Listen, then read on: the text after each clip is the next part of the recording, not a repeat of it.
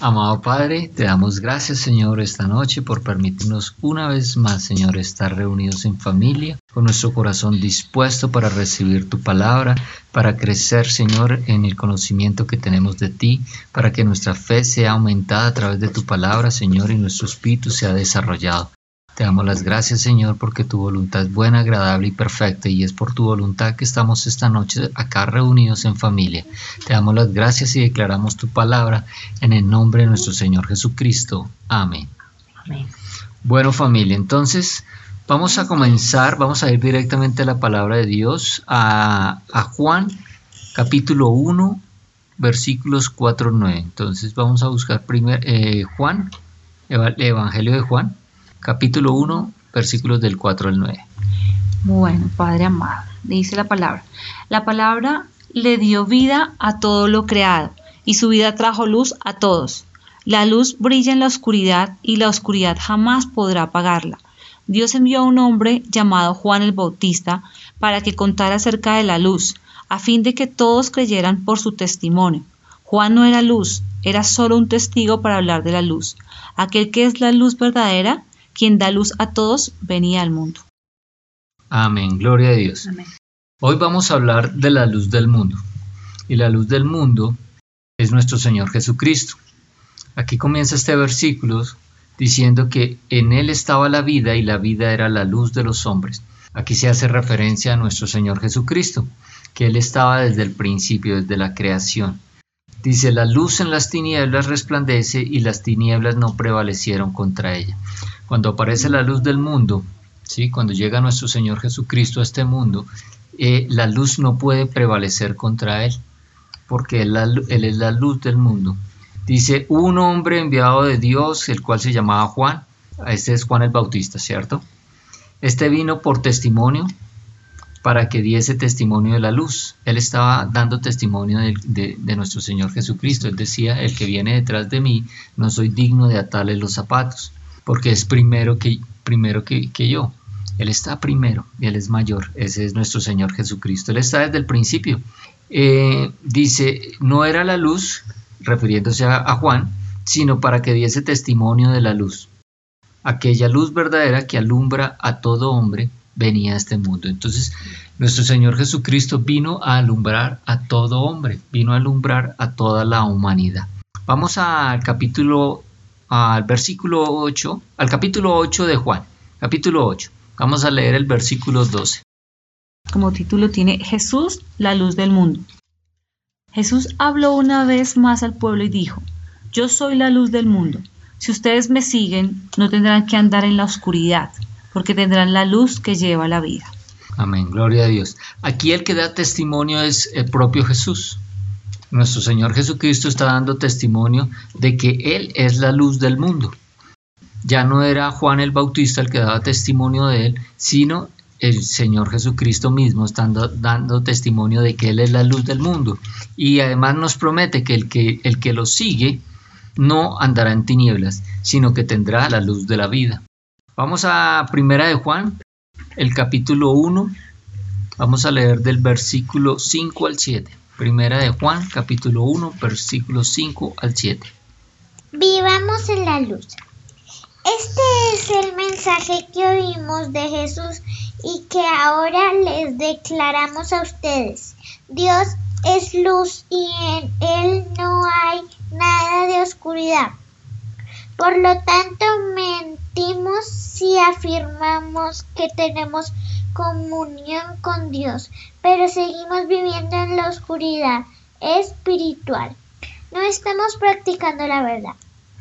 Si vivimos en la luz, así como Dios está en la luz, la sangre de Jesús, su Hijo, nos limpia de todo pecado. Amén, gloria a Dios. Muy bien. Entonces aquí nos está diciendo este pasaje que Dios es la luz y que no hay ninguna tinieblas en él. ¿Sí? No hay ninguna tinieblas. Nuestro Señor Jesucristo fue tentado directamente por Satanás, pero Satanás no pudo prevalecer contra nuestro Señor Jesucristo. Él venció las tinieblas, él no, él no cedió ante la tentación. Dice que no hay ninguna tiniebla en él. Ahora habla de que, de que, un, de que si te decimos que tenemos comunión con Él, es decir, con nuestro Señor Jesucristo, y que andamos, pero andamos en tinieblas, entonces somos mentirosos, que no practicamos la verdad. Quiere decir que en nosotros no puede haber sombra de pecado. Nosotros si somos de Jesús, si andamos en la luz, no puede haber sombra de pecado. Y además dice, pero si andamos en la luz como Él dice, tenemos comunión unos con otros. Tenemos comunión unos con otros, es decir, que tenemos, eh, vivimos en armonía unos con otros. Mire lo que dice otras versiones, dice, entre nosotros habrá compañerismo. Otra versión dice, entonces vivimos unidos los unos con los otros. Otra versión dice, nos mantendremos unidos como hermanos. Entonces, una evidencia de que estamos andando en la luz es que nos mantenemos unidos como hermanos, que nos tratamos bien unos con otros, de que realmente tenemos una convivencia pacífica, en armonía. Esa es una evidencia de que estamos andando en la luz. Pero si por el contrario estamos llevando eh, tenemos desacuerdos, vivimos, estamos armando discusiones. pleitos, todo el tiempo en contiendas unos con otros, pues eso también es evidencia de que no andamos en la luz, sino que estamos andando en tinieblas.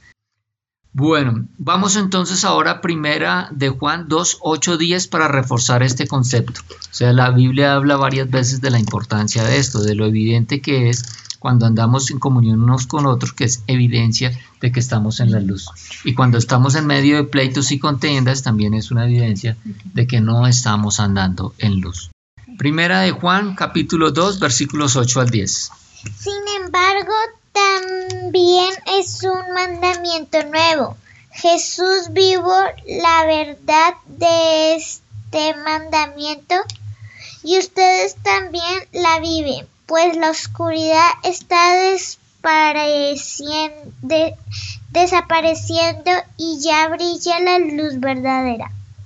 Si alguien afirma vivo en la luz, pero odia a un hermano en Cristo, esa persona aún vive en la oscuridad. El que ama a su hermano vive en la luz y no hace que otros tropiecen. Amén, gloria a Dios. Entonces aquí nos está diciendo que el que ama a su hermano permanece en la luz.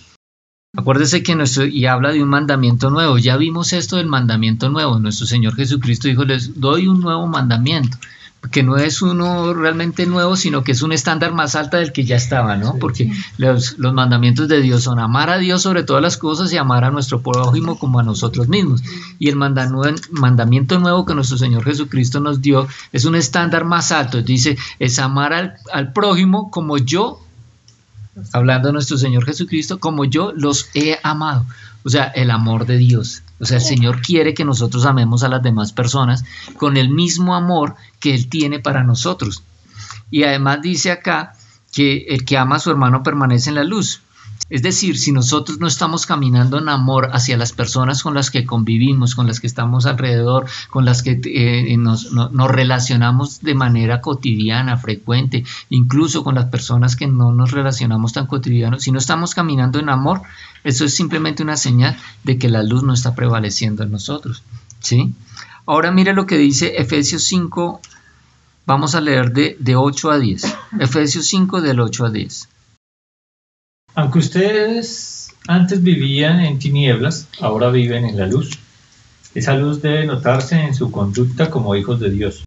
Cuando esa luz brilla, produce bondad, justicia y verdad. Traten siempre de saber qué es lo que le agrada al Señor. No participen en las acciones malas de los que viven en la oscuridad, los cuales no traen ningún provecho. Más bien, háganles ver sus pecados Amén, gloria a Dios. Dice acá que en otro tiempo estábamos en las tinieblas, ¿no? Eso se refiere a los que ya hemos nacido de nuevo, que hemos recibido a nuestro Señor Jesucristo como nuestro Señor y Salvador. Ahora dice, más ahora sois luz en el Señor. ¿En quién? En nuestro Señor Jesucristo. Quiere decir que nosotros ya no andamos en tinieblas. Ahora dice, como ya no andan en tinieblas, ¿sí? andad como hijos de luz. Debemos andar como hijos de Dios, debemos dar frutos del Espíritu. Ya vimos también los frutos del Espíritu en alguna ocasión. Y dice acá, es en toda bondad, justicia y verdad. Así es como deberíamos andar nosotros los hijos de Dios, en bondad, justicia y verdad. La verdad, la palabra de Dios, la justicia, la bondad, comprobando que es agradable al Señor. O sea, nosotros debemos procurar que todas nuestras acciones sean agradables a Dios. Cuando nosotros nos tratamos con otras personas, debemos asegurarnos, procurar que la forma como tratamos a las demás personas sea agradable al Señor. Y dice, y no participáis en las obras infructuosas de las tinieblas. O sea, ya no, no hagamos lo que hacíamos antes porque ahora pertenecemos a la luz. Entonces ya no debemos andar como andábamos cuando estábamos en las tinieblas, que andábamos en oscuridad, que no teníamos conocimiento. Ahora debemos andar como a Dios le gusta, conforme a su voluntad, es decir, andar en la luz. Vamos a Filipenses el capítulo 2, vamos a leer los versículos 14 al 15. Filipenses 2, 14 al 15. Háganlo todo sin quejarse ni pelearse, para que nadie pueda reprocharles nada y sean hijos de Dios sin culpa en medio de gente mala y perversa. Entre esa gente ustedes brillarán como estrellas en el firmamento. Entonces aquí el Señor nos dice que debemos brillar en medio de una generación maligna y perversa, debemos resplandecer como estrellas en el, en el universo, como luminares en el mundo. Nosotros debemos resplandecer, debemos brillar. El Señor nos dice que debemos hacernos notar, pero por nuestras buenas acciones. Se debe notar que somos seguidores de Cristo, que somos hijos de Dios.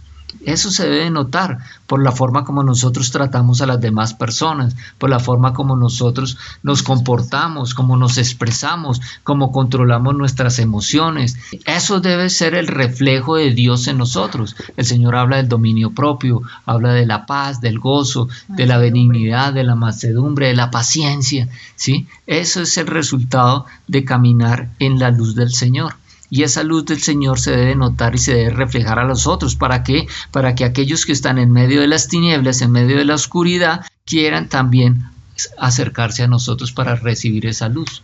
Mire lo que dice aquí Mateo 5:13 al 16 con respecto a este tema de que debemos ser luminares en el mundo, de que debemos resplandecer. Bueno, la palabra nos dice enseñanza acerca de la sal y de la luz. Ustedes son la sal de la tierra, pero ¿para qué sirve la sal si ha perdido su sabor?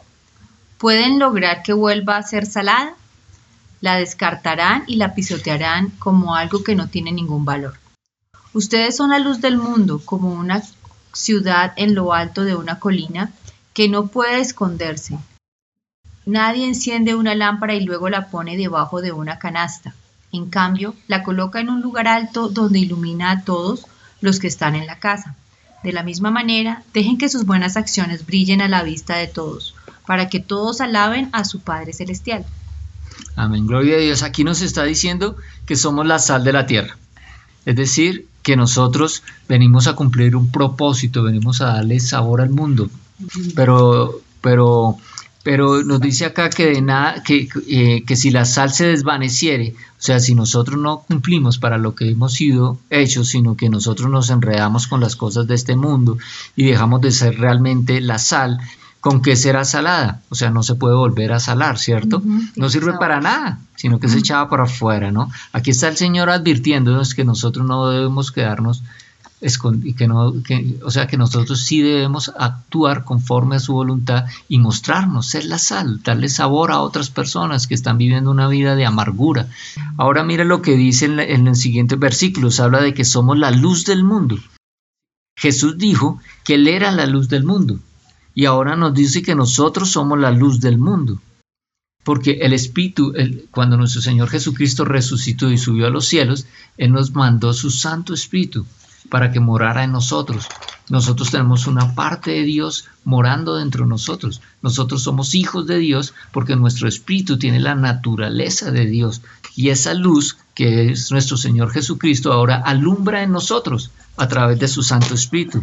Y dice que esta, esta luz que, que, se debe, eh, debe ser vista delante de los hombres dice que no podemos, que nadie prende en, que, una lámpara. Que uno no prende una lámpara y la mete debajo de, de, la, mesa, debajo de un almud, sino en, sobre un candelero para que alumbre a todos los que están en casa. Eso es lo que debemos hacer nosotros. Nosotros fuimos iluminados y debemos ser luz para el mundo. Nosotros debemos llevar esa luz para el mundo, debemos irradiar la luz del mundo. Debemos... No nos apeguemos. Sí, no tiene por qué porque ese es nuestra, digamos, ese es nuestro compromiso. Acuérdense la carga que debíamos llevar. Nuestro pedacito del yugo. Cuando nosotros, y aquí está diciendo, cuando nosotros mostramos amor por los demás, nosotros amamos a los demás, si nosotros estamos amando a los demás, nosotros debemos irradiarles esa luz. Uno no puede decir que ama a alguien y nunca le ha hablado de nuestro Señor Jesucristo. es. decir, nunca le ha compartido la, luz del, del mundo. Nunca le ha compartido la luz. Entonces, ¿cómo dices que lo ama? Bueno, vamos ahora a Romanos 13:12.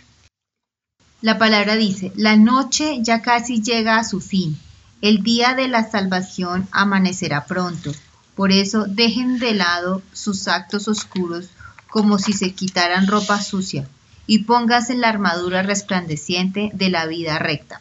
De la luz. La noche está avanzada y se acerca el día.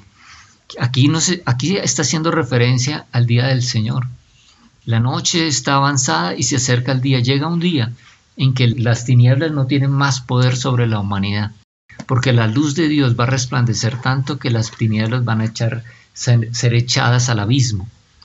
Y aquí nos dice que, que desechemos pues las obras de las tinieblas y vistámonos de las armaduras de, de la luz, porque si estamos en tinieblas, cuando la luz resplandece, las tinieblas son desechadas, son acabadas, son eliminadas.